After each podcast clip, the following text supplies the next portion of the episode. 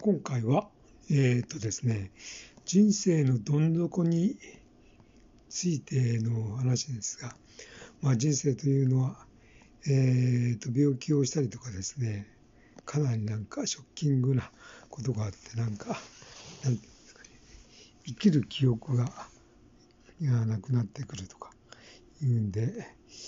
まあ、いろいろとこう心理的なことについてちょっと調べていたら、その人生のどん底を味わった人のこうなんか YouTube の動画をちょっと何回か見て、まあ、病気をしたとか、えー、借金がなんか1億できたとか4000万できたとかそれでも諦めないでなんか頑張って頑張ったらなんとかなったという話で、まあ人生というのは、もうそれ以上悪くはなりっこないということで、えーとまあ、チャンスの音で訪れる、えー、兆候であるみたいなことをなんか言ってる人もいてまあ結構いろんな人がまあいろいろと人っていうのはやっぱりなんか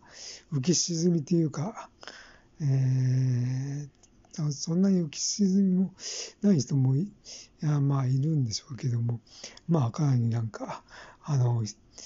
えー、悲惨ななんか体験をする人っていうのはやっぱりいるんですよね。でまあそういう人のなんか体験談を聞いていると、えー、それは本当になんか、えーとえー、良くなる前の兆候だみたいな ことを聞いてあそああそんなもんなのかなと思ったエピソードでした。